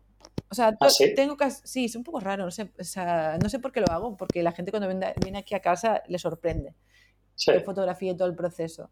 Pero luego también me sirve mucho para los cursos, eh, para enseñar a la gente eh, cómo empecé y cómo acabé la idea, ¿sabes? Claro, sí, cómo va evolucionando la cosa, ¿no? Qué, qué, camino recorrí y qué cambios hice. A veces cambio todo, ¿eh? A veces me enfado y no me gusta el fondo, cambio el fondo, cambio el plato, cambio todo. Sí, porque ves que no te funciona y que no es la idea que querías o lo que sea. Digo, Si algo no te funciona, no te fuerces a ello, empieza de nuevo, ¿sabes? Quita todo. Y porque perderás un montón de tiempo, seguro que estás perdiendo un montón de tiempo eh, intentar arreglarlo. Exacto, intentar arreglar eso y es como, no, no funciona, quítalo y haz otra, otra cosa nueva, ¿sabes? A veces es mejor. Pero me gusta mucho, luego también me lo miro ¿sabes? Y a veces, ¿sabes lo que me pasa también? Que cuando he acabado el shoot y he acabado la foto, a lo mejor he desmontado y tengo la foto en la pantalla y estoy tumbada aquí desde el sofá veo la pantalla de lejos. Y a veces pienso, mierda, podía haber hecho esto, o podía haber hecho lo otro, no sé qué. Y sobre todo guardar el proceso es muy importante también para el cliente. Porque los clientes no siempre están, o sea, por ejemplo, si tú pones un vaso amarillo y luego no le gusta al cliente, lo pones verde, ¿vale? Sí. Pero luego el cliente llega a su casa y dice, hostia, me gustaba más la foto con el amarillo. ¿Sabes? Hostia, si la tengo, ¿sabes? La he hecho, yo la he hecho. Sí. Hay gente que no la ha hecho. Porque, por ejemplo, si trabajas, yo porque trabajo con Lightroom y ahora sí que van a, se va a poder ver el escenario en directo, pero hasta ahora no se podía. ¿Sabes? Tú tenías que tomar la foto y te salía la pantalla. No es como Capture One, por ejemplo, o otros, que tú puedes ver como en vídeo en directo y mover las y verlo en pantalla como lo vas Como el live view, digamos, de la cámara. Yo, como no tengo esto ni me gusta trabajar con esto, hago foto de todo el proceso. Así que me aseguro de que si al final el cliente quiere el vaso amarillo, yo lo tengo, ¿sabes? Sí. Y eso es otro punto más para otro mini punto para, para, que la gente esté contenta contigo, porque al final has solucionado un problema. Eso me pasaba mucho en agencia, por eso lo, hago, lo hago ahora, porque en agencia no descartaba nada, nos quedamos todas las pruebas porque sabíamos perfectamente que el cliente podía dar un paso atrás, ¿sabes? O cambiar de idea. Sí, sí, sí, a mí me pasa, a mí me pasa que yo hago muchas cosas de vídeo que cada vez al final, bueno, todos los clientes que te piden fotos, a mí por lo menos siempre me piden algo de vídeo, ¿no? Y, luego incluso clientes que solo me piden vídeo, ¿no? Y entonces hay veces que ah, tenemos una edición y me dicen, bueno, vamos a cambiarla, vamos a cortarla, vamos a hacer tal, y digo, siempre digo, Uf, voy a duplicar esto y me voy a quedar con el, el proyecto anterior. No vaya a ser que luego a mí eh, diga, me gustaba más el de antes, y, y, entonces haya que empezar de nuevo otra vez a editarlo, ¿no? Porque ya has tocado tanto que, que, es una locura. Ya, por eso haces bien, muy bien. Sí. por eso lo aprendes a hostias, como yo digo, ¿sabes? como cuando un cliente te lo pide y dices, hostia, no lo tengo, pues la próxima vez lo tendré, ¿sabes? Sí, eh, y eso me lo aprendí mucho en, agencia, porque ya de diseñadora gráfica, ¿eh? O sea, ya de diseñadora gráfica tiene que guardar todas las pruebas, porque si te hacía un logo, siempre tienes que hacer a lo mejor un montón de pruebas de ese logotipo o, esto. Entonces tú te guardas todas las pruebas, porque sabes que puede volver atrás, ¿sabes? Y eso yo lo tenía bien aprendidito de desde hace años, ¿sabes? Porque, claro. también es un. acaba siendo un trabajo creativo para cliente, entonces al final puede pasar. Y yo las fotos también las guardo, ¿eh? Para. Las guardo un tiempo prudencial. ¿Sabes? No tengo un contrato como un fotógrafo de bodas que por contrato las tiene que guardar. ¿Sabes? Pero yo sí se las guardo bastante, hmm. porque sé que a lo mejor las, las pierden o, ¿sabes? Lo típico de, sí. Eh, se me ha ido el ordenador a la mierda, he perdido todo. No tengo las fotos de tal. tranquilo, yo las tengo. Sí, sí, sí. Y, otro, y otro mini punto. Exacto. son todos mini puntos. sí, sí. Siempre lo digo, se lo digo a todos los alumnos que quieren dedicarse a esto profesionalmente, porque muchos lo hacen para ellos mismos, ¿sabes? Hmm. Para sus marcas, para sus restaurantes y tal, o para porque tienen un producto y tal, pero otros lo hacen porque se quieren dedicar a esto. Y entonces siempre les digo, digo, hay que sumar estos mini puntos, ¿sabes? Todo el rato hay que saber eh, al final es resolver un problema de un cliente, tiene un problema y tú se lo tienes que resolver. El cliente quiere vender más, quiere que, que, vaya más gente a su restaurante, quiere que vender más su producto. Entonces tú tienes que ayudarle a, ese, a eso y no solo tienes que hacer el clic que yo digo, ¿sabes? Sino tienes que aportarle un poco más, porque todo eso al final hará que, el, el, cliente se sienta más a gusto contigo, verá que estás, que te importa su producto o sea, no hay nada mejor que, la persona con la que encima le, tú le estás pagando, ¿sabes? A esa persona. Eh, entienda tu producto, ¿sabes? Te, se tome su tiempo para, para darse su, darte su opinión, para, ayudarte, ¿sabes? Y no mm. decir, ah, no, esto es mi tarifa, em, yo no hago esto, esto no lo hago, esto no lo hago, esto no lo hago, porque me he encontrado con muchos fotógrafos así, supongo que tú también. Sí, sí, sí. De que, ah, yo esto no lo hago, ah, yo esto no lo hago, yo esto no lo toco, yo esto no sé qué. Es como, pues si es una tontería muy pequeña, ¿sabes? Que puedes hacer tú y que le puede ayudar al cliente, ¿sabes? Sí. ¿Por qué no hacerla, sabes? Y al final eh, es como algún fotógrafo conozco, le digo, ¿y por qué te traes tantas luces artificiales, tanta cosas y al final estás haciendo las fotos en exterior? No, esto es para hacer paripé para el cliente o esto es para tal. Es como, no, yo no hago paripé, ¿sabes? O sea, como, yo lo que yo les digo, mira, muchos clientes me dicen, no, es que yo tengo un restaurante muy oscuro y eh, se tiene que hacer todo con luz artificial. Y digo, mira, pues te voy a pasar el teléfono de mi amiga, que ella te lo va a hacer estupendo. Sí.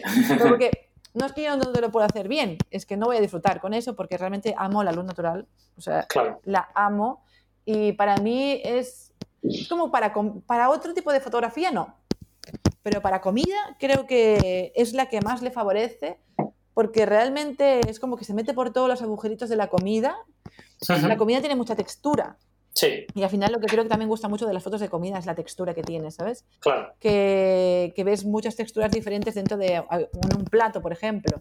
Sí. Y, entonces eh, también te entra ganas de comértelo. Es como tiene muchas cosas. Y la luz, cuando incide en, esas superficies, ¿sabes? Eh, cambia mucho a la luz artificial. O sea, se nota tanto es como, al final la comida es algo que encima te metes en la boca, ¿sabes? Sí. Pero tú puedes ver fotos de, pues, deporte, modelos, eh, yo qué sé, paisajes, tal. Al final, la foto de comida, cuando tú ves, uy, yo qué sé, una, una, sandía, una foto de una sandía, tú te puedes imaginar que, a qué sabe, ¿no? Porque te la has comido ya. Sí. ¿Sabes? Entonces también es como que saboreas la foto. Y si realmente la luz es natural y te lleva a un imaginario natural, que es como tú normalmente ves la comida, ¿sabes? Con, con luz natural, sobre todo a la noche no, pero cuando, la, cuando estás comiendo típica comida de mediodía y ves la comida que le, da la luz y tal, es como mágico eso, ¿no? Sí. Y entonces es muy trabajoso hacerlo para cliente, porque claro, es más fácil montarte tu set y, y ya está, ¿sabes? Y tú ya te controlas tu luz y tal. Pero para mí la magia de que todo sea diferente, de que cada foto sea diferente y de que tenga que yo un poco trabajar con lo que hay, a mí eso me encanta, o sea, es como, es como un reto, ¿sabes? Claro. y entonces para mí las luces es como, me, me, gusta cuando las sabes utilizar bien, hay fotógrafos que me encantan, que lo hacen genial, que adoro cómo hacen la luz artificial porque parece natural, Hmm. Pero yo cuando veo todos esos montajes digo, uff, qué depresión, no quiero hacer todo esto. no quiero montar todo este, este show para a lo mejor una foto que sé que la puedo hacer con luz natural de esta manera y peleándome un poco con la luz, pero al final, si pasas años haciéndolo, al final ya te sale natural, ¿sabes? Sí, sí, sí. Y yo voy a sitios que he hecho fotos en sitios que nadie se pensaría que, que es con luz natural y he encontrado una ventana, he ido al sitio, siempre digo, ¿puedo venir a mirar el sitio? Lo miro y si yo veo que hay posibilidad, hago el shooting. Y si veo que no hay posibilidad, le envío a mi amiga. ¿Sabes? Pero.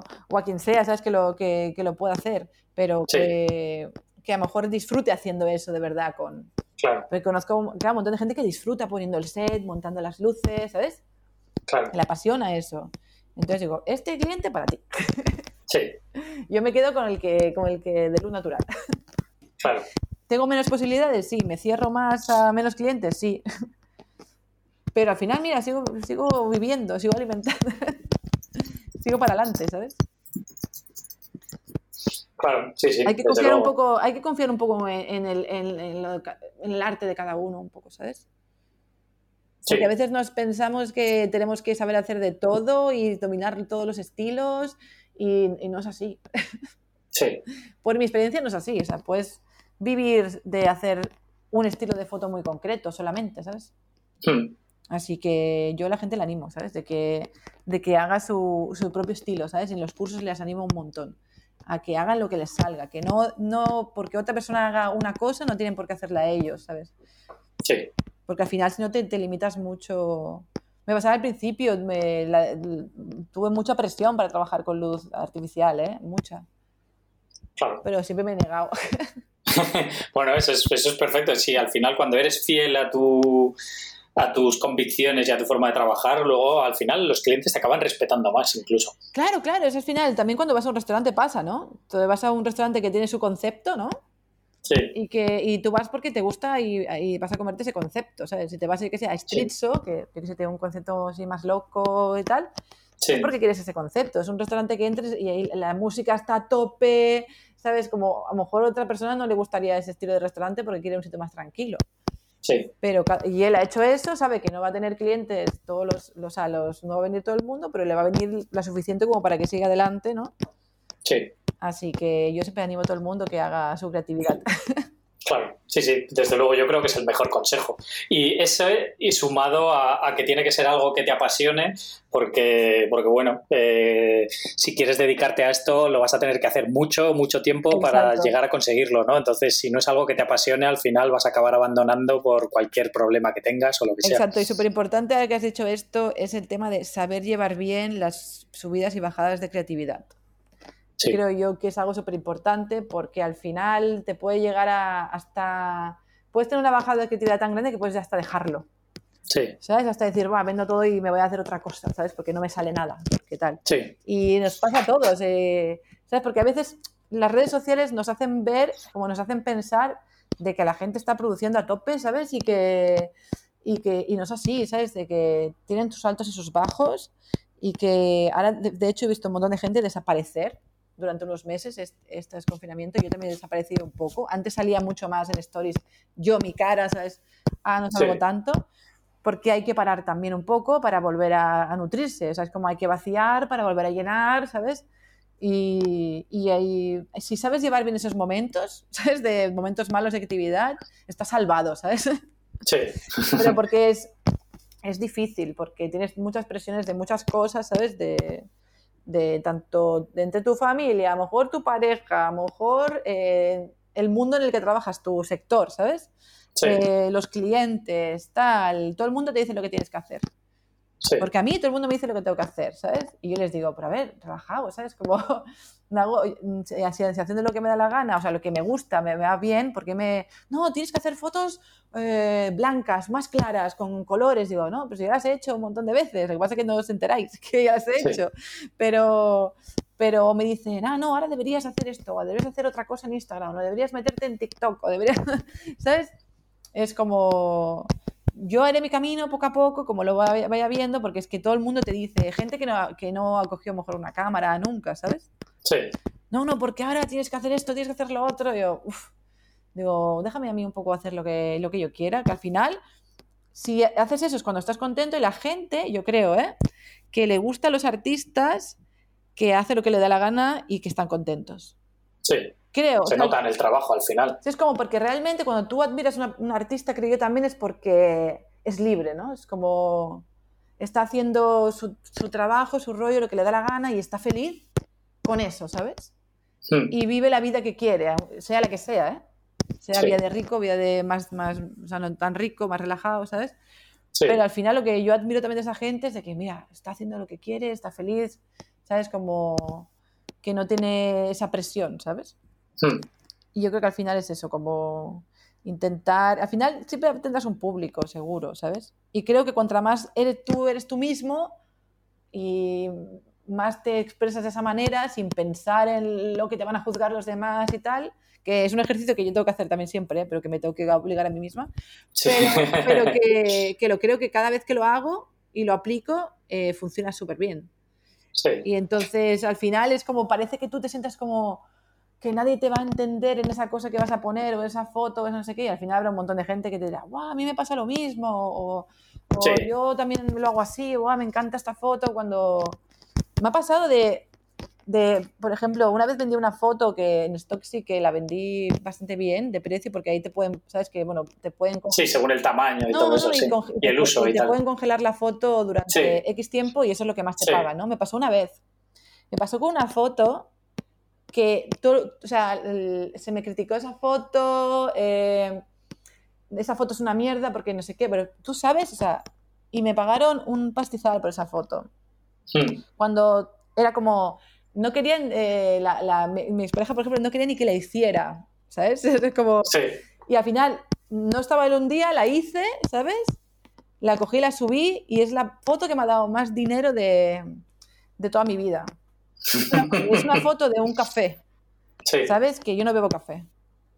No me gusta el café, odio el café. Pero se me ocurrió esa foto y no sé, y la tenía que sacar de mi cabeza y la hice. Y la hice y al final no hice caso a nadie, porque a nadie la subí y es la, foto que me ha dado más dinero, ¿sabes? en una sola venta, ¿sabes? Sí, es curioso cómo funcionan esas cosas. No hagas caso a nadie, ¿sabes? Como, no hagas caso a nadie, ¿sabes? Todo el mundo te querrá decir cómo lo tienes que hacer. Por eso yo en el curso les digo, yo os doy las herramientas y la motivación necesaria para que hagáis vuestra idea, vuestro rollo, ¿sabes? No Nunca te voy a decir esto lo tienes que hacer así porque sí. No, yo te diré, si lo haces así vas a conseguir este resultado y si lo haces así vas a conseguir el otro. Tú decides qué resultado quieres, ¿sabes? Claro. Pero sigue, sigue tu camino, ¿sabes? No, no hay otra, ¿sabes? Porque al final, si no, acabas haciendo lo que quieren los demás y para eso ya están eh, las empresas que te contratan, ¿sabes? Sí. ¿No? Entonces, ahí a ellos ya te dicen lo que tienes que hacer todos los días, a qué hora tienes que entrar, a qué hora tienes que salir y, y, tal. Entonces, ya que has conseguido a lo mejor intentar tener un tiempo para hacer tu trabajo, haz el tuyo y no déjate de, hostias de otra gente que te, que diga, ¿sabes? Al final, sí, te pones las, lo que digo, las orejeras de burro, ¿sabes? No miras a nadie y tiras para adelante, ¿sabes? Vas para tu camino y para adelante, sí. Sí, sí, y los demás eh, los vas apartando, ¿sabes? Como, ah, sí, sí, muy bien, jaja, muy bien, sí, sí, sí. Les dices que sí, pero tú a lo tuyo, ¿sabes? Sí. Sí, sí, bueno, al final es, es, la manera de hacer algo único y de diferenciarte del resto. al final te digo, cuando vendí esa foto, tú no sabes cómo la pude restregar por la cara. Hombre, de todos. ¿Ves? Mira, eh, todos te me decíais esto y tal. Y esto lo me pasó en la agencia también. Yo cuando estaba en la agencia decía, yo me quiero ir y quiero hacer esto porque quiero ser más libre, trabajar menos horas y ganar un más dinero, ¿sabes? Como era como tampoco hacerme rica, ¿sí? pero estar más relajada con mi horario, con mi tiempo, porque sabía que para crear necesitaba más tranquilidad. Se reían en mi cara. Era como, ja, ja, ja, estás loca tú, ¿sabes? Sí. Y todo el mundo, todo, hasta mi familia es como, uy, vas a dejar el. Tienes un contrato indefinido, estás en, una, empresa grande, ¿sabes? Tal cual. Sí. ¿Sabes? Todo el mundo, ah, no lo hagas, tal, y ahora te vas a tirar a la piscina, tal. Sí, sí. Y por suerte que no les hice caso, ¿sabes? Sí, sí, menos mal. Por eso que no hagáis caso a nadie. Muy bien, cada uno su camino. Como consejo, ¿sabes? Sí, pues me parece genial, un buen consejo. Como consejo y al final ahí, pum, no hagas caso a nadie. Sí, Hazte caso sí, sí, para terminar por todo lo grande. Exacto. Pues nada, dime dónde puede la gente seguir tu trabajo, lo que vas haciendo. Supongo que Instagram, ¿no? sí, a ver, sí, en Instagram tengo pues lo que más actualizado, porque si te digo la verdad, la web hace casi un año que la de. Tengo, porque tengo dos webs, la web de la academia y la web del estudio.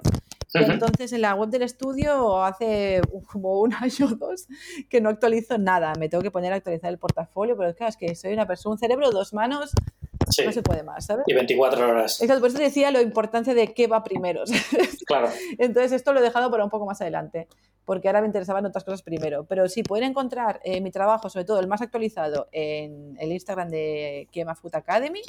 Eh, que es el Instagram más de la academia. Antes era Kema Food Culture, pero como lo quise centrar más en la academia y en la formación y empezar a hacer post más formativos, porque antes colgaba la foto y te explicaba un poco y ya. Pero desde hace un año, que año y pico que llevo yo sola todo el estudio, la academia y todo, em, decidí que los posts tendrían que ser todo más de formación, ¿sabes? Que no solamente fuera la foto, sino que les aportara algo más. Así que cuando entras en el post puedes ver también eh, los valores que he usado para hacer la foto, qué cámara, qué objetivo, si la he hecho a mano, con trípode y tal. Luego también puedes ver la foto del escenario, los valores de edición de Lightroom y otros detalles de la foto que, quiero explicar. Así que es un, lo he convertido en algo un poco más formativo también. Mm. Y luego en webs, pues tienes la web de Kema Culture, que es la web del estudio, que es para que veas, se puede ver el portafolio y trabajos con clientes. Y luego Kema Food Academy, que es la, web de la academia. Y ahí pues tengo los, cursos online y los presenciales también. Que ahora ya veréis, está todos en descuento los online. Eh, que tengo varios, tengo como dos cursos largos eh, que son como los más importantes, que es el más completo, en versión a tu ritmo y versión supervisada. Que en la supervisada los alumnos me mandan un proyecto final, yo les hago un encargo, ¿sabes? Personal, y les digo como para una revista, les digo, quiero una foto de un estilo así, bueno, un estilo es muy, lo dejo muy, muy abierto, con mucho, ahora estoy pidiendo que sea con producto de temporada, por ejemplo, y tienen que hacer ellos una receta, fotografiarla y me envían una foto de una foto de la final de la receta y luego tres fotos extra que les pido con pues algunas cosas que si les digo, pues una foto que tenga profundidad de campo, una foto de detalle, ¿sabes? Como Sí. Porque eso luego yo les pido que sea como para representar una receta en una revista de gastronómica. Y ahí sí, que me entregan un proyecto final en una fecha determinada y yo también les entrego unas correcciones ahí súper amplias, que me pego un currazo ahí, eh, sobre todo lo que tenga que ver con la fotocomposición, iluminación, la receta, les doy una de cal y una de arena, ¿sabes? Sí. Eh, pero les digo la verdad, ¿sabes? Les digo... Bueno, esa es la manera de aprender, desde luego. Exacto, y les digo la verdad, lo que yo, lo que yo pienso y cómo pueden mejorarlo, ¿sabes? Y, sí. y, esas son como las dos modalidades de curso que, que, están, las que más como vendo tal, porque son las más completas. Y luego tengo eh, uno de edición de retoque y otros dos que son más pequeños, que son salidos del curso, del curso grande pero son para gente, por ejemplo, que si tú ya eres fotógrafo y no te, voy no te tengo que explicar cómo funciona la cámara o cómo iluminar o como tal. Pero a lo mejor lo que te interesa más es eh, aprender a montar la escena, el estilismo, la dirección de arte gastronómica y todo esto. Entonces los he separado como en dos partes, ¿sabes así? Para que, para que alguien también que ya sabe de fotografía y ya no tiene un... Porque el curso sería para nivel desde cero a un poco medio avanzado, ¿sabes? Porque también hablo de cosas que son que se aprenden trabajando, ¿sabes? Es decir, que, que te, van a, te van a servir para luego tú trabajar también. Hmm. O sea, que le intento completar y cada año ampliar contenido y tal, ¿sabes? Qué guay. Y la verdad que estoy súper contenta con, con, la academia. Y así, ahí, ahí es donde me puedes encontrar, en estos tres sitios. Luego también en Stocksy. En Stocksy también tengo otro tipo de fotos que a lo mejor no, no publico en Instagram, porque hago un poco de todo, pero en Stocksy también me hmm. puedes encontrar por, por Marta Mauri eh, ¿O por qué más? Espera que te voy a decir, claro, no sé si me puedes poner por Marta Mori, por qué más. Sí, eh, no, por qué más. Lo, he estado viendo yo antes y es quema, sí. Sí, por qué más, exacto. Pues, ah, bueno, no, ahora yo lo tengo por Marta Mauri ahora, ¿eh? Creo. Sí. ¿Ah, sí? sí, ahora estoy por Marta Mauri. Ah, fotografía, tal, sí, sí. Está, linkado a la, web de Kema Food Culture, pero el nombre ah, ahora es Marta Mauri. Sí, antes lo tenía por Kema y ahora lo he puesto por. Porque aquí es como más te pones el nombre de fotógrafo, ¿sabes? Como el sí. personal. Sí, tu nombre personal, sí. Exacto, más que, el de Kema. Y aquí sí que tengo, pues, también un poco más mix de fotos que a lo mejor no. Sí, casi todo relacionado con comida, eh, pero fotos que a lo mejor no he publicado en, Instagram todavía o que, ¿sabes qué? Que son fotos, fotos de viajes también y tal, que no me da la vida para publicar todo. Es que te lo juro, tengo tanto, o sea, tengo mucho material que podía publicar, pero no tengo el tiempo para publicarlo, ¿sabes? Claro. Y ahora no, como no funciona el, el, crecimiento orgánico, pues publico cuando me da, un poco la gana, ¿sabes? No, antes estaba más pendiente de publicar, yo qué sé, una o dos veces por semana y tal, y ahora ya me da un poco más igual. Sí. Porque ya no existe el crecimiento orgánico entonces realmente voy publicando cuando voy teniendo cosas, cuando voy teniendo el tiempo de, de, yo sentarme, coger esa foto, escribir un texto y ponerla. Hmm. Más que nada. Sí, Antes me lo tomaba más en serio, ¿eh? Claro. Pero ahora como veo que tampoco... Sí, que no sirve para tanto. para tanto, ¿sabes? Pues me he relajado un poco más y también pues tengo más tiempo para otras cosas. Claro. Prefiero colgar menos fotos, pero más buenas, ¿sabes? Como que me guste más a mí que producir, producir y producir, ¿sabes? No, no tiene mucho sentido. Y menos en comida, ¿sabes? Sí. Que al final comida no puedes tener ahí muchas cosas ahí, se, se ponen malas, ¿sabes? Claro. Tienes que pensarlo todo mejor. Claro. Pues nada, Marta, eh, muchísimas gracias. A ti. Eh, me, ha encantado conocerte y hablar contigo. Y a ti, igualmente, ya digo, ha sido súper interesante la entrevista. Qué bien. Y así ya estamos en contacto, ya nos conocemos. Muy bien, perfecto. A ver si voy por allí, por Barcelona, y te hago una visita. Claro, yo siempre les digo a todos que, que, que conozco por Instagram y tal, o así por redes, digo, cuando vengáis, hacemos una birra, lo que sea. Y, de hecho, o sea, he hecho bastantes amigos así, con Instagram y tal. Y sobre todo cuando viajo, contacto con gente antes de viajar, que es súper importante. Claro. Contacto con un montón de personas, me encanta conocer gente nueva y tal. Y eso ahí también te nutres un montón. Sí, sí, desde luego. Por eso siempre cuando, cuando me lo propusiste te dije que sí rápido porque me interesa también mucho hablar con gente del mundo de la fotografía, ¿sabes? Claro. Y así todos nos, nutrimos también. Desde luego, sí, sí, yo creo que se aprende un montón de los demás. Aunque hagan fotos de otra disciplina o de lo que sea, siempre aprendes un montón. Totalmente, todos tienen experiencias que explicar y que te van a ayudar, ¿sabes? Sí, sí. Así que es un placer. Pues nada, muchísimas gracias y un saludo. Y un saludo a todos también que me que estéis escuchando. Perfecto. Un abrazo, Un abrazo. Chao. Hasta luego. Genial, esto ha sido todo por hoy. Quiero dar las gracias a todos los que hayáis escuchado hasta el final y especialmente a Marta por habernos dedicado este rato. Entrad en visualuniversity.com barra 125 para ver su web y redes sociales. Si os ha gustado el episodio, por favor, dejad una valoración o comentario que me ayuda mucho a que más gente encuentre el podcast. Y no dejes de echar un vistazo al bundle porque seguro que puedes aprender mucho a un precio increíble. Un saludo y hasta la próxima.